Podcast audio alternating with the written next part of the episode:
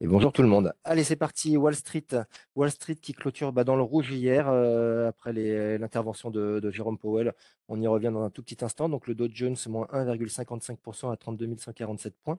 Le SPI moins 2,50 à 3759 le Nasdaq, moins 3,36% à 10 524 points. Donc, on le disait à New York en forte berce après l'intervention de, de Jérôme Powell, président de la Fed, la Fed qui augmente ses taux de 75 points, 75 pardon, points de base dans le, dans le but de, freiner euh, l'inflation. Donc, la fourchette euh, maintenant est comprise entre 3,75 et 4% au plus haut depuis, euh, depuis près de 15 ans. Cette hausse était attendue par les investisseurs, mais c'est les, les commentaires de Jérôme Powell qui ont fait plonger les indices, puisqu'il a indiqué qu'il était encore très prématuré d'envisager une pause dans le, dans le relèvement de taux.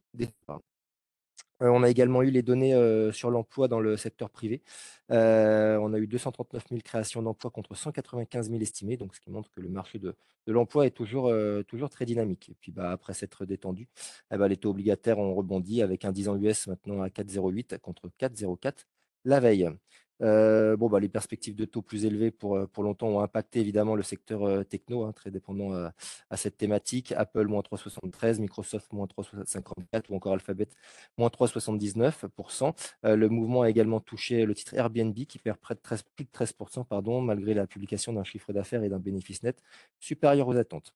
Autre secteur, Boeing, plus 2,81% après avoir dévoilé ses prévisions moyen terme, dont un chiffre d'affaires similaire au niveau d'avant-crise du 737, 735 MAX d'ici 2025 euh, ou 2026. On a également eu Match Group qui progresse de plus de 4% après avoir publié un chiffre d'affaires légèrement supérieur aux attentes, tiré par le site de rencontre Tinder qui a compensé le ralentissement d'autres plateformes du groupe. Euh, dans le secteur des médias, on a Paramount Global, euh, moins 12,42%, avec une déception sur son chiffre d'affaires et son bénéfice. Le groupe a souffert d'une baisse des, recettes publicitaires. Et puis Estée Lauder, moins 8,13%, après avoir euh, abaissé ses prévisions pour l'exercice à cheval 2022-2023, et une baisse de la demande des voyageurs donc, en aéroport sur la zone Asie. En Europe, bah, clôture dans le rouge en attendant, on attendait la fête qui a été, qui, a été annoncée après, le, après clôture en Europe. Donc le CAC moins 0,81% à 6276 en clôture, le FTSE moins 0,53%, DAX moins 0,61%, Eurostock 50 moins 0,79% et puis Stock 600 moins 0,30%. Pardon, 30%. Euh, au niveau macro, on a eu les PMI manufacturiers en zone euro sur octobre en repli à 46,4. Euh, bah, ce sont plus bas niveau depuis 29 mois. Et puis le nombre de chômeurs en Allemagne, plus 8000 en octobre. On est à 2,5 millions de chômeurs. Côté secteur, bah, les secteurs défensifs tels que la santé ou les télécoms ont été les, rares à enregistrer des, gains positifs, puisque le secteur de la santé, c'est plus 1,15 et les télécoms, plus 0,36. Et puis à l'opposé, le secteur immobilier, moins 1,40. Euh, bah, c'est le plus important repli dans les craintes d'une hausse des coûts du crédit. Secteur du luxe qui continue de profiter de l'espoir d'un allègement des, mesures anti-Covid en Chine. Donc, on a vu LVMH progresser de plus de 2% ou encore Hermès plus 0,56%. Euh, sur le secteur automobile, on a eu les commandes de voitures neuves en France qui ont accusé un, nouveau repli en, octobre sur fond d'inflation. Donc, euh, Stellantis moins 19 et euh, Renault moins 0,65%. Et puis, le constructeur d'automobile de luxe Aston Martin moins 15 25% après avoir abaissé ses prévisions de livraison sur l'année. Euh, et pour finir sur les publications, il y en avait eu pas mal euh, sur la pharma. Novo Nordisk qui progresse de 7,44% après avoir euh, révisé à la hausse ses prévisions. Sur le change, le dollar qui progresse un petit peu contre toutes les devises, l'euro moins 0,13 à 0,9861 dollars et puis la livre moins 0,28% à 1,1453 dollars juste avant les, décisions de la Banque d'Angleterre sur les taux aujourd'hui. Sur le, et puis sur le pétrole, bah, le pétrole soutenu par la baisse de 3,1 millions de barils des stocks de brut américains la semaine dernière, donc le Brent plus 1,64% à 96,20 dollars et le WTI plus 1,84% à 90 dollars. ce matin en Asie, bah, c'est de la baisse hein, sur les mêmes thématiques que, partout ailleurs hier après les annonces de la Fed. Donc le MSCI Asie-Pacifique ex-Japon, c'est moins 2%, sachant que le Japon est fermé aujourd'hui. Je laisse la parole à Nantes sur les Midi Small.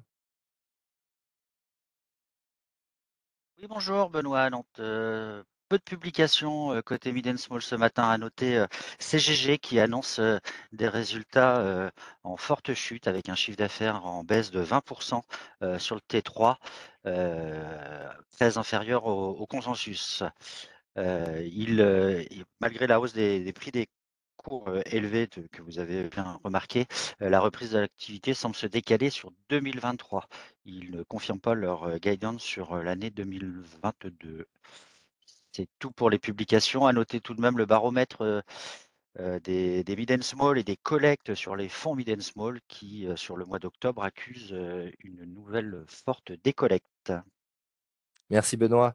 Euh, euh, sur l'agenda du jour, euh, bon, on le disait au Royaume-Uni, les décisions de la Banque d'Angleterre seront attendues aujourd'hui. Et puis, on aura également le PMI composite. Et aux US, la balance commerciale pour septembre, le PMI composite pour octobre, les commandes à l'industrie de septembre et puis les inscriptions hebdomadaires au chômage. Je laisse la parole à Lionel sur l'analyse technique du CAC. Oui, bonjour. il semble bien qu'on ait échoué sous le mois immobile de 100 jours.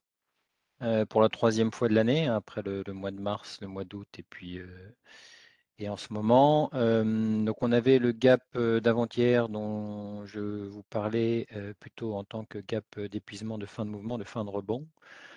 Une séance plutôt en avalement baissier hier et aujourd'hui on confirme le reflux hein, suite à la fin de séance sur les US, puisqu'en proverture on se situe à 6211 points contre un plus bas à 6273 hier. Donc on a un gap baissier ce matin à l'ouverture.